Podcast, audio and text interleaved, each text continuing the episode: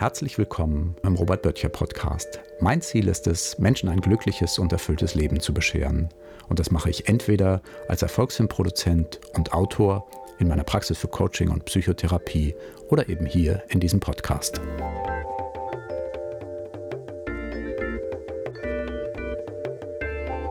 Hey, herzlich willkommen. Ich bin Robert Böttcher. Ich bin Martin Böttcher. Zwei Brüder im Gespräch miteinander. Der eine, Robert Böttcher, ist Coach und Therapeut, Autor. Der andere, also ich, bin eigentlich Journalist. Zusammen machen wir diesen Podcast, der der Einfachheit halber, aber trotzdem, der Robert Böttcher Podcast heißt. Widersprüche aushalten. Ist doch ganz schön. Wir sind mittlerweile bei Episode 10 angelangt, Robert. 10 ist eigentlich immer zweistellig. Gut, oder? Wow, ja, freue ich mich riesig. Und äh, die 10 spielt ja eine große Rolle. Ich habe neulich einen Podcast gehört, da hat jemand äh, von seiner Geschichte erzählt, wie er versucht hat, im Online-Business Fuß zu fassen und dass es ja wirklich anfangs herausfordernd war, aber dass sie dann die ersten 10 Euro verdient hatten. Und ja, beim nächsten Mal waren es dann, als ein, das nächste Webinar, dann waren es irgendwie 100 Euro und wann waren es 1000 und dann 10.000 und so weiter. Also 10 ist ein super Start. Ja, freue ich mich. Hm. Vom Geldverdienen sind wir natürlich noch weit entfernt, aber das ist ja auch nicht das Ziel dieses Podcasts. Hier soll nicht Geld verdient werden, sondern wir, wir sprechen über interessante Aspekte deiner Arbeit als Coach und Therapeut. Letzte Mal in Episode 9, sehr interessante Episode über die Klientinnen und Klienten. So ein bisschen versucht zu erklären, wie du sie siehst, wie die dich vielleicht sehen, wie ich mir das vorstelle. Und ja, hatte ich vorher so noch nicht gehört, ehrlich gesagt.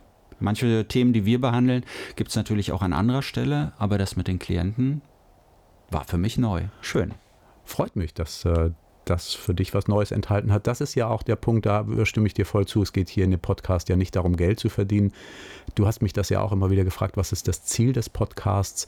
Und aus meiner Sicht ist das Ziel eben wirklich, ja, Menschen zu helfen, einen Nutzen zu schaffen, Inhalte, die die Hörer und die Hörerinnen weiterbringen. Ich habe ja schon andere Podcasts gemacht. Als ich das erste Mal einen Podcast gemacht habe, habe ich für so einen großen Brausehersteller äh, mhm. das gemacht. ich sage jetzt den Namen nicht. Da ging es auch um Geld, aber weil es eben auch um Musik ging, ging es so um mein Thema irgendwie. Mhm. Den anderen Podcast, den ich mache, Pop nach acht, mit meinem geschätzten Kollegen Andreas Müller, da muss ich ehrlich sagen, ich glaube, wir wissen nicht genau, warum wir es machen. Es ist fast so, als wären wir über den Podcast so richtige Freunde geworden. Und dann freut man sich halt, dass man alle paar Wochen so zusammenkommt. Beziehungsweise eigentlich sehen wir uns fast jede Woche. Und dann sitzt man da eben und redet über alles Mögliche. Vorher, dann geht das Mikro an, dann redet man eine Stunde lang äh, gemeinsam so. Und dann danach auch nochmal. Also ich sehe niemanden so oft, wie ich ihn eigentlich sehe. Ja, ich habe euren Podcast Pop nach acht ja auch schon gehört. Und ich glaube wirklich, also das ist auch mein Eindruck beim Hören, dass es ja darum geht, über um dieses äh, vertiefte Gespräch, dass ihr wirklich zwei Experten seid und eurem Thema der Popkultur da wirklich auf den Grund gehen könnt, ich habe beim Hören aber den Eindruck, dass es euch viel Spaß macht. Ja, das äh, würde ich auch so sehen. Hier macht es mir allerdings auch Spaß, auch wenn das Thema eigentlich immer so gar nicht meins ist. Auch heute wieder so ein bisschen. Es geht um Du hast es genannt, den heiligen Gral des Erfolgs. Ich würde es sagen, ich würde es nennen, die drei Säulen des Erfolgs. Vielleicht ein bisschen tief gestapelt. Es gibt natürlich viele wie viele Säulen, denke ich, oder viele Garanten, die sowas wie Erfolg, Lebenserfolg ausmachen. Aber du hast mal drei so identifiziert und benannt, über die wir heute sprechen wollen. Möchtest du mal anfangen und, und sagen, welche drei das sind? Sehr gerne. Vielleicht eine Vorbemerkung noch. Drei, weil es die wichtigsten drei aus meiner Sicht ah, sind. Okay, ich ja. äh, stimme zu, es gibt auch noch andere. Ich konzentriere mich ja gerne auf das Wichtigste und deswegen diese drei. Ja, die erste Säule, der unstillbare Wissensdurst, diese Bereitschaft, Neues zu lernen, sich weiterzuentwickeln, Informationen aufzunehmen. Die zweite Säule, die unerschütterliche Ausrichtung auf die Tat, zu handeln, Dinge umzusetzen. Und die dritte Säule natürlich, dieses Prinzip von stetiger Weiterentwicklung, ähm, aus Fehlern lernen, Dinge wiederholen. Okay, dann haken wir die vielleicht mal, nee, was heißt haken? Wir, wir arbeiten die so nach und nach ab. Es geht los mit dem unstillbaren Wissensdurst, Lernfreudigkeit, Experimentierfreude. Ist das was, was man lernen kann oder äh, würdest du sagen, das, das hat man oder hat man nicht? Ich würde sagen, bei der Geburt oder als kleine Kinder, wenn unsere Grundbedürfnisse erfüllt sind, dann haben wir Menschen das. Dann zeigen wir ja, ja Neugierverhalten, da steckt ja immer so dieses Gierige drin, aber äh, Explorationsverhalten oder der, der schönste Begriff, finde ich, ist eigentlich Entdeckerlust. Diese Lust an Neuem, dieses Ausprobieren, dieses sich Dinge anschauen, das kann man sehr schön sehen, wenn Kinder ja, sicher sind, wenn Kinder sich geliebt fühlen und wenn Kinder auch Zeit und Raum haben, dann erkunden sie die Dinge, dann lernen sie automatisch. Nicht alles, was wir als Kinder haben oder was in uns so angelegt ist, haben wir dann später auch noch. Wir verlernen ja auch Dinge, weil wir sie wahrscheinlich nicht weiter verfolgen. Ähm, was würdest du sagen? Wie kann man so, so einen unstillbaren Wissensdurst, so eine Experimentierfreude, wie kann man die am, am Leben erhalten? in dem wirklich die, die Grundbedürfnisse immer gut beantwortet sind. Also wir haben da schon drüber gesprochen, Bauch, Herz und Kopf. Bauch steht für Autonomie, Handlungsspielraum, Freiheit. Das brauchen wir Menschen. Herz, Bindung, Beziehung und Kopf, Sicherheit. Wenn diese Grundbedürfnisse gut beantwortet sind, dann sind aus meiner Sicht sehr gute Bedingungen dafür geschaffen, mit Freude Neues zu erkunden. Apropos Freude, du bist ein großer Freund des Lesens. Das stimmt. Es gibt diesen schönen Satz, Readers are Leaders. Also ja, Menschen, die lesen, sind Menschen, die vielleicht auch Dinge voranbringen.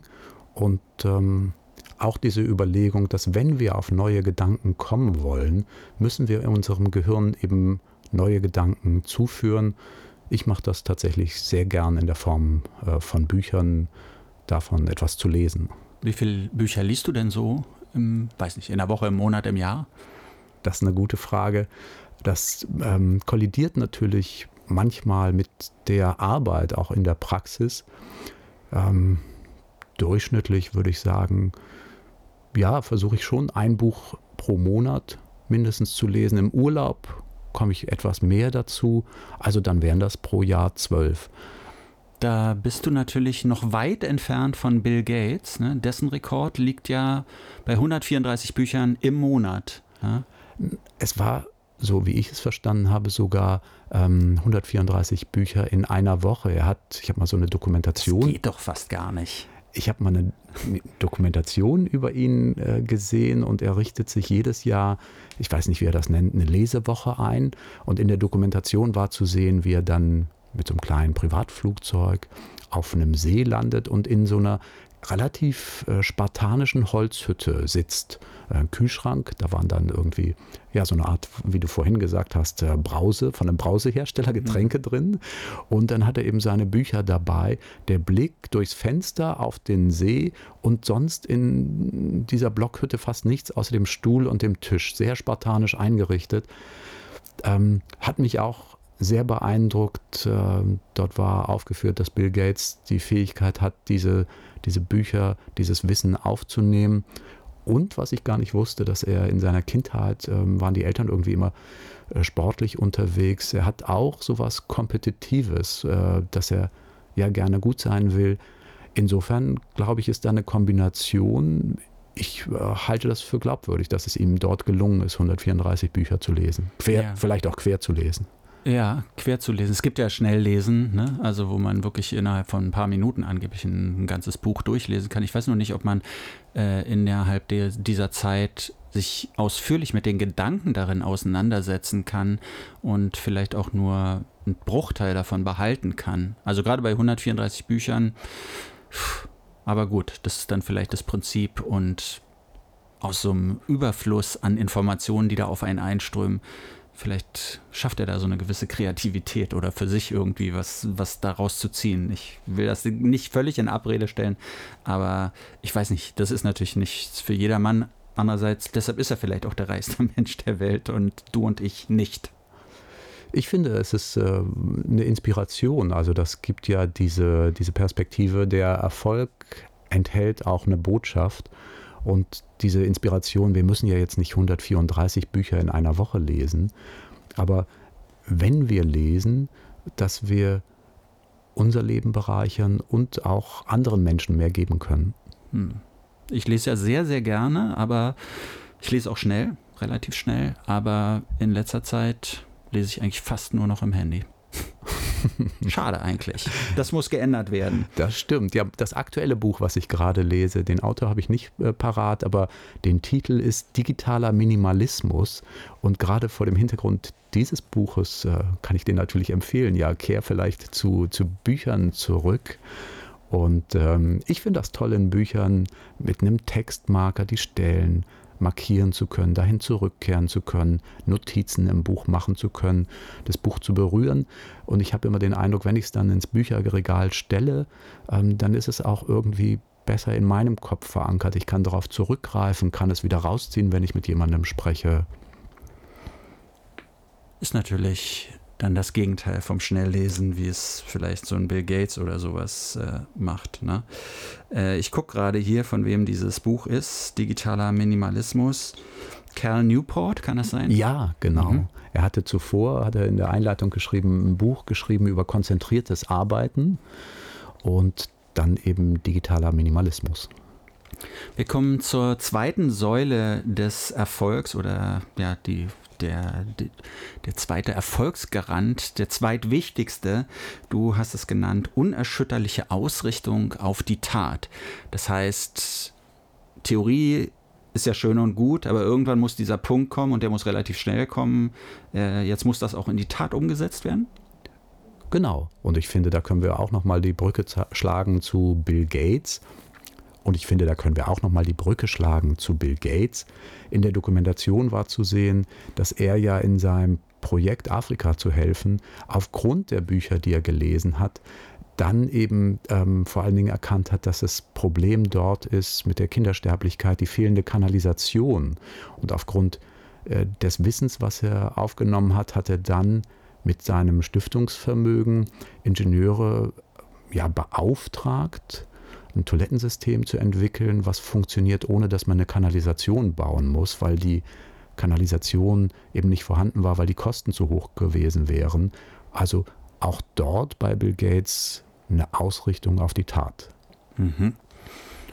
Okay, du hast aber auch noch ein anderes Beispiel mir genannt. Ray Koch. Ray Koch. Kenne ich nicht. Kannte ich auch nicht, habe ich äh, gelesen in dem schönen Buch Setze dir größere Ziele von Rainer Zietelmann. Er beschreibt ja in dem Buch die Erfolgsgeschichte oder die Biografie von 50 erfolgreichen Menschen und beschreibt deren Erfolgsprinzipien in 18 Kapiteln und äh, dort die Geschichte, dass man vielleicht selbst gar nicht immer die Idee gehabt haben muss, sondern dass es um diese Ausrichtung auf die Tat ging. Also die Geschichte ist so, dass die beiden McDonalds-Brüder ja das erste McDonalds-Restaurant eröffnet haben. Und Ray Koch war aber derjenige, der dann im Alter von 60, er war glaube ich schon relativ alt, ähm, die das Potenzial erkannt hat und dafür gesorgt hat. Da kann man jetzt natürlich darüber streiten, ob wir McDonalds in, in dieser Form brauchen, aber als Inspiration ähm, er hat nicht selbst die Idee gehabt, aber er hat die Umsetzung gehabt, die Ausrichtung auf die Tat. Ich habe durch meine Tochter gelernt, die hat ein Referat über McDonald's gehalten, dass McDonald's pro Tag 68 Millionen Essen ausliefert, also verkauft. Ja, furchtbar. ja, nee, ich, glaube, ich meine, ich, du sagst es bewundernd und hast natürlich recht. Für, für den Ray Koch ist es wahrscheinlich sehr schön, aber für die Menschheit weiß ich nicht, ob diese die Idee ist ja letztlich, das, das so als Kette, als Franchise-Unternehmen in die ganze Welt dann zu tragen und so stetig zu wachsen. Und ob das für uns so gut ist? Ja, ich glaube, McDonalds Essen ist ja wirklich auch kein gutes Essen. Das ist ja, noch die Frage. Ne? Da gibt es wirklich natürlich viele Kritikpunkte dran. Mir fällt bei McDonalds auch immer ein, dass ich mal auf einem Workshop war und wir waren ja 40 äh, Coaches und Therapeuten dort. Der, der Dozent hat uns gefragt, wer von uns findet McDonald's gut? Ne? Haben nur vier Leute die Hand hochgehoben. Und dann hat er gesagt, Ja, das ist ja auch absolut richtig. Wir sind überhaupt nicht die Zielgruppe von McDonald's. Aber trotzdem, mir geht es eher um die dahinterstehende Idee, die Ausrichtung auf die Tat kann eben Dinge wirklich groß machen. Es ist natürlich gut, sie mit, mit Sachen zu verbinden, die, die auch Gutes in die Welt bringen. Wobei ich kann mir schon vorstellen, dass ähm, ja, vielleicht viele Menschen sich auch freuen, dort ein Essen zu bekommen, auch wenn ich das nicht gerne essen möchte. Ich glaube, viele Menschen hinterfragen es gar nicht, sondern es ist halt da, es ist bequem, es ist nicht so teuer und dann geht man da halt hin. Aber findest du es nicht grundsätzlich wichtig, um, um Erfolg irgendwie wirklich also beschreiben zu können, dass da auch sowas, du hast schon gesagt, es ist gut, was Gutes in die Welt zu setzen, aber spielt Moral bei Erfolg nicht, nicht auch eine Rolle? Unbedingt. Also ich würde das nie voneinander trennen. Für mich geht es immer um die zugrunde liegenden Werte. Ich habe das mit äh, Ray Koch nur als Beispiel gewählt, um zu verdeutlichen, ich muss selbst nicht die Idee gehabt haben, es geht um die unerschütterliche Ausrichtung auf die Tat. Aber für mich persönlich oder auch äh, mit jedem, mit dem ich spreche, würde ich immer empfehlen, ähm, guck auf die zugrunde liegenden Werte. Das ist ja aus meiner Sicht dieses große Thema, das innere und das äußere Spiel da sprechen wir vielleicht nochmal in einer extra Episode darüber. Ich glaube, schon nächste Woche hatten wir es vorgesehen. Sehr gut. Meiner Ansicht nach steht das so in unserem Plan. Dann machen wir das. Das innere und das äußere Spiel. Mir ist so, als hätten wir schon mal drüber gesprochen und ich konnte mir damals schon nichts drunter vorstellen. Aber ich finde, es klingt spannend. Das machen wir auf jeden Fall. Aber jetzt hier noch weiter zu den drei Erfolgsgaranten. Stetige Weiterentwicklung. Also, wir haben den Wissensdurst, klar, möglichst viel Wissen die ganze Zeit zu lernen und vielleicht auch Freude daran zu haben. Wir haben dann die Umsetzung, irgendwie, wir müssen in die Tat kommen, wir müssen das umsetzen, das, was wir theoretisch wissen und das, was wir wollen, müssen wir in die Tat umsetzen. Und jetzt also die stetige Weiterentwicklung. Ist das nicht auch ja weiterhin, sage ich mal, lernen oder, oder was, was verbirgt sich genau dahinter? Dahinter verbirgt sich aus meiner Sicht eine Integration von 1 und 2, also eine Integration von Wissensdurst und Ausrichtung auf die Tat. Das heißt, als erstes plane ich, dann handle ich und dann kann ich ja darüber nachdenken, was ich für Resultate erzielt habe. Also das heißt, ich, ich lerne wieder, ich nehme wieder Wissens auf und dann handle ich erneut. Es ist ein Kreislauf und deswegen ist dieser Aspekt der stetigen Weiterentwicklung aus meiner Sicht wirklich auch einer der drei Erfolgsgaranten. Diese stetige Weiterentwicklung ist ja zum Beispiel in Japan. Da gibt es so ein richtiges, ich meine, Japaner haben für vieles Begriffe und für vieles Konzepte. Sie haben sogar einen Begriff für Menschen, die so viel arbeiten, dass sie dabei sterben, die sich tot arbeiten, oh. praktisch. Ja, aber ähm, es gibt auch für die stetige Weiterentwicklung in Japan mal wieder einen, einen Begriff. Vielleicht kannst du ihn kurz erläutern. Ja, ich nenne ihn mal, obwohl ich nicht Japanisch kann und hoffe, dass ich ihn richtig ausspreche. Kaizen. Und das ist dieses Prinzip bei Toyota, dass jeder das Fließband anhalten kann und dann kann geguckt werden, wie ist der Fehler entstanden und wie können wir uns verbessern. Dieses Prinzip der stetigen Verbesserung. Hm. Gibt es noch be weitere Beispiele dafür, die du so parat hast? Es gibt ja auch ähm, Tony Robbins, der vielen ein Begriff ist. Ähm, ja, der US-Coach Nummer 1, viele sagen auch der weltweit Nummer 1 Coach. Und er nennt das Ganze ja Kani, hat sich das als Marke eintragen lassen, Continuous and Never Ending Improvement, also kontinuierliche, niemals endende Verbesserung. Mhm. In deiner Arbeit als Coach und Therapeut, du hast viel mit Menschen da zu tun. Vielleicht ein paar Beispiele daraus, wie Menschen diese Erfolgsgaranten umgesetzt haben, vielleicht auf unterschiedliche Art und Weise? Gerne. Ich habe einen Klienten, den ich wirklich sehr bewundere, muss ich mittlerweile sagen, weil er unter sehr herausfordernden Lebensbedingungen aufgewachsen ist. Der Vater war Analphabet. Es gab ja auch eine Atmosphäre von, von Gewalt zu Hause. Und äh, das ist ein Klient, mit dem ich schon über einen längeren Zeitraum zusammenarbeite und der am Anfang ja seinen Schulabschluss nachgeholt hat, dann das Abitur gemacht hat und in diesem Prozess des Wissensaufnehmen, des Handelns und der stetigen Weiterentwicklung jetzt wirklich kurz davor ist, äh, sein Bachelorstudium abzuschließen. Etwas, was er am Anfang unserer Zusammenarbeit vermutlich nie für möglich gehalten hätte. Das finde ich sehr beeindruckend, wenn ich an ihn denke. In dem Zusammenhang dann, du hast es selber schon gesagt, ihr, ihr arbeitet schon längere Zeit miteinander. Muss man das vielleicht nochmal sagen? Ne? Also wir überschätzen, was wir so in kurzfristiger Zeit erreichen können, aber wir unterschätzen manchmal, was man über einen längeren Zeitraum erreichen kann. Unbedingt. Dieser ganz wichtige Satz, wir alle überschätzen, was wir innerhalb eines Jahres erreichen können. Wir unterschätzen, was wir innerhalb von zehn Jahren erreichen können, dass wir uns wirklich auf die langfristige Perspektive ausrichten, dass wir dranbleiben, weitermachen. Edison, der Erfinder der Glühbirne, hat das ja auch so schön gesagt. Die größte Schwäche des Menschen ist das Aufgeben. Der beste Weg zum Erfolg ist, es nochmal zu versuchen. Okay. Das behalten wir auf jeden Fall im Hinterkopf für die nächste Episode, Episode 11, die in der nächsten Woche rauskommt, nochmal vorgemerkt, das innere und das äußere Spiel.